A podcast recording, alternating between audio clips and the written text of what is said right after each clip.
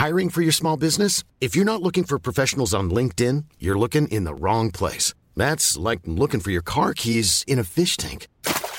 LinkedIn helps you hire professionals you can't find anywhere else, even those who aren't actively searching for a new job but might be open to the perfect role. In a given month, over 70% of LinkedIn users don't even visit other leading job sites. So start looking in the right place. With LinkedIn, you can hire professionals like a professional. Post your free job on linkedin.com slash people today.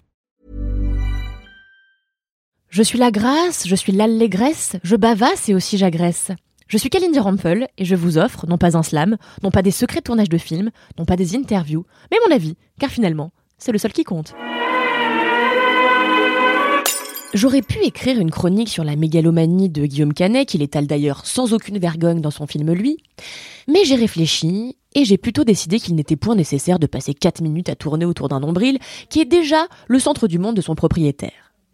J'aurais pu, du coup, il est vrai, écrire une diatribe sur les méchants détracteurs de Nicolas Cage, qui est pourtant excellent cette semaine dans le film Pig, mais je n'en ferai rien.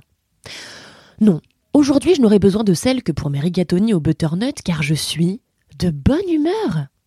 Alors une fois n'est pas coutume, plutôt que de me livrer à la complainte, j'ai envie d'analyser, brièvement, hein, j'ai déjà hâte de revenir à mon état de somme euh, naturel, le sentiment curieux d'être mesuré.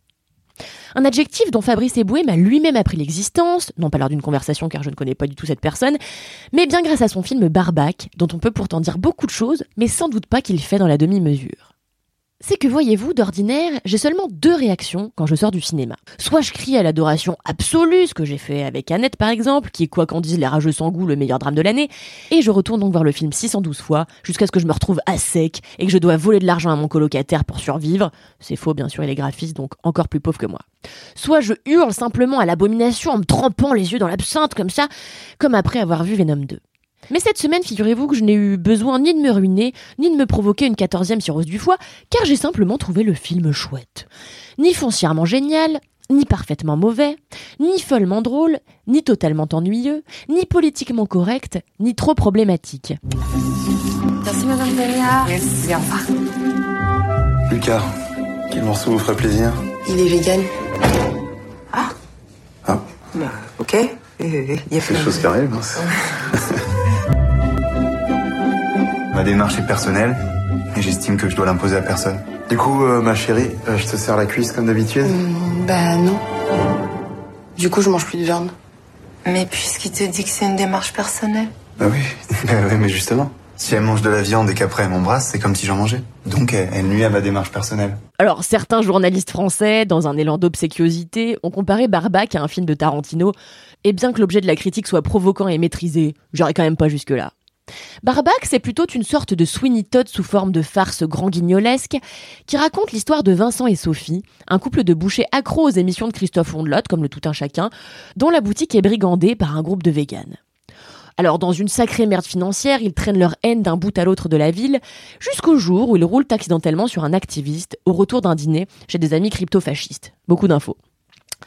Plutôt que de dissoudre le corps dans l'acide, euh, comme on a tous sagement appris à le faire en regardant Breaking Bad, Vincent le transforme en jambon que Sophie vend par mégarde.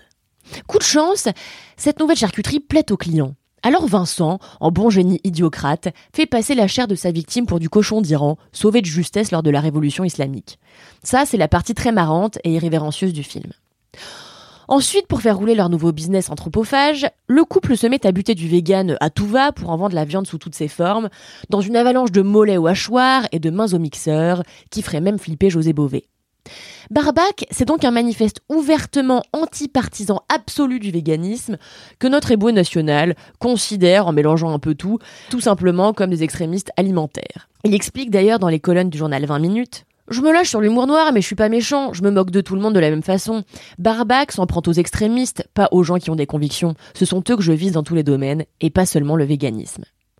Alors un peu facile si vous voulez mon avis, et vous le voulez puisque vous êtes là, de lâcher un je suis pas méchant pour toute justification à son pamphlet, mais si l'on part du principe que l'humoriste est de bonne foi et qu'il voulait simplement donner dans l'humour noir, force est de constater qu'il y est parvenu, car Barbac, c'est drôle. Pas tout le temps, hein, euh, il convient de dire la vérité, mais assez pour que je vous conseille d'aller le voir au cinéma.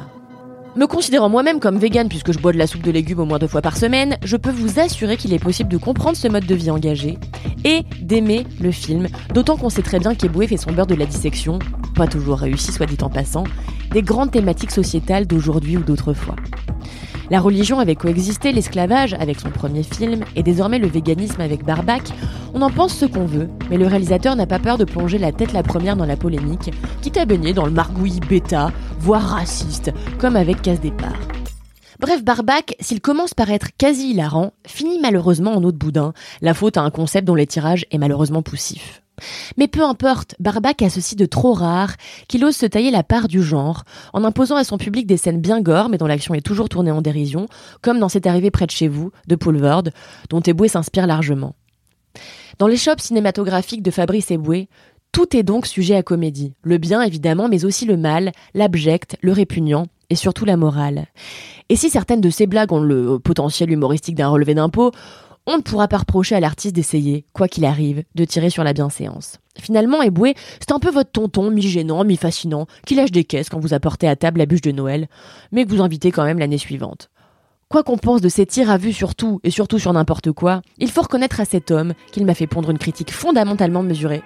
Et pour ça, je l'aime un peu plus que je ne suis vraiment végane.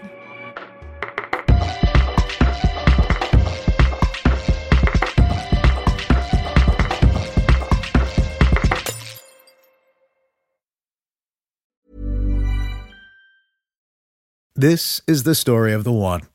As a maintenance engineer, he hears things differently.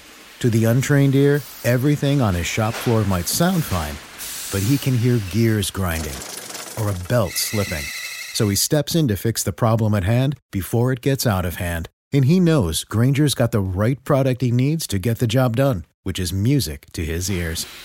Call, clickgranger.com, or just stop by. Granger, for the ones who get it done.